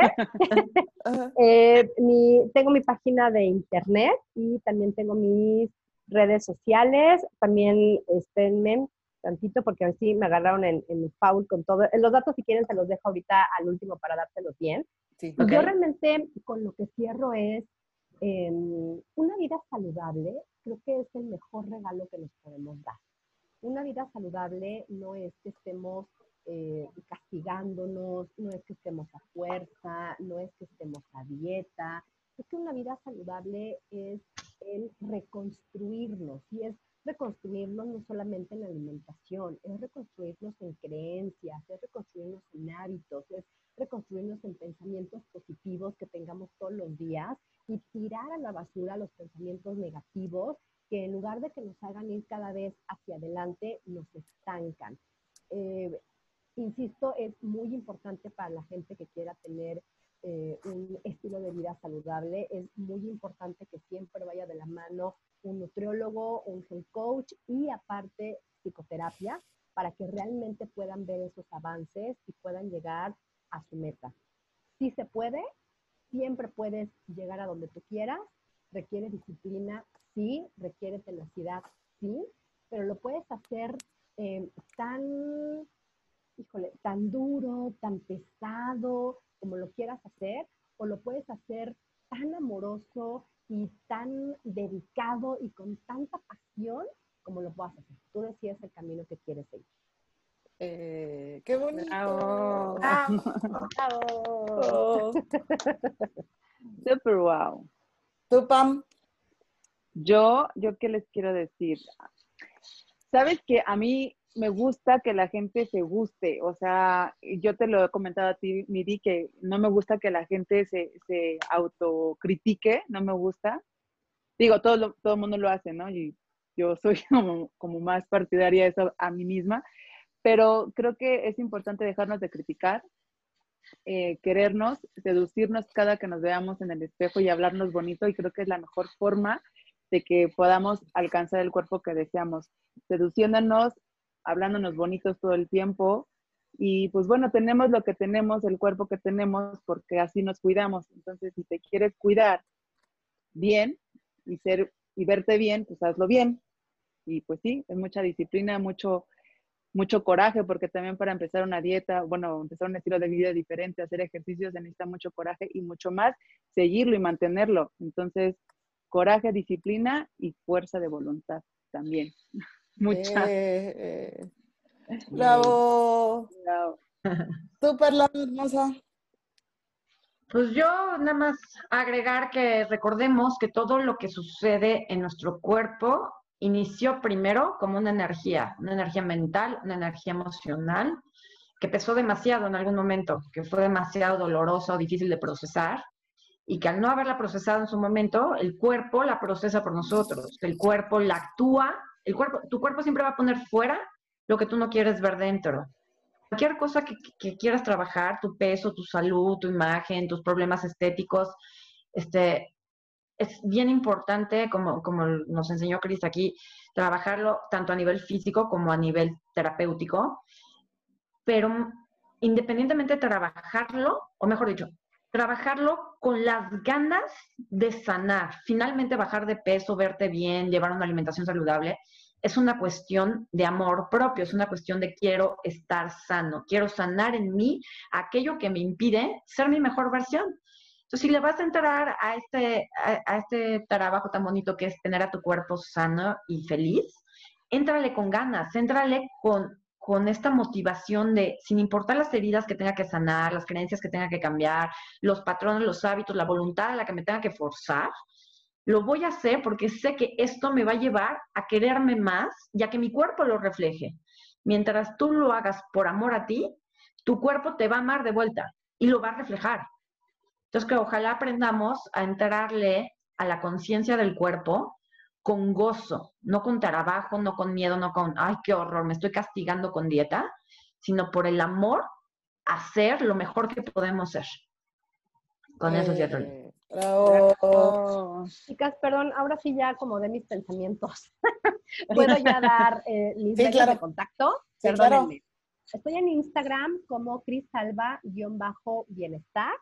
El teléfono de mi consultorio es 53 93 30 27. Ahorita estoy dando solamente sesiones en línea por todo esto de la restricción social, pero también pueden mandarme WhatsApp al 555 807 4684.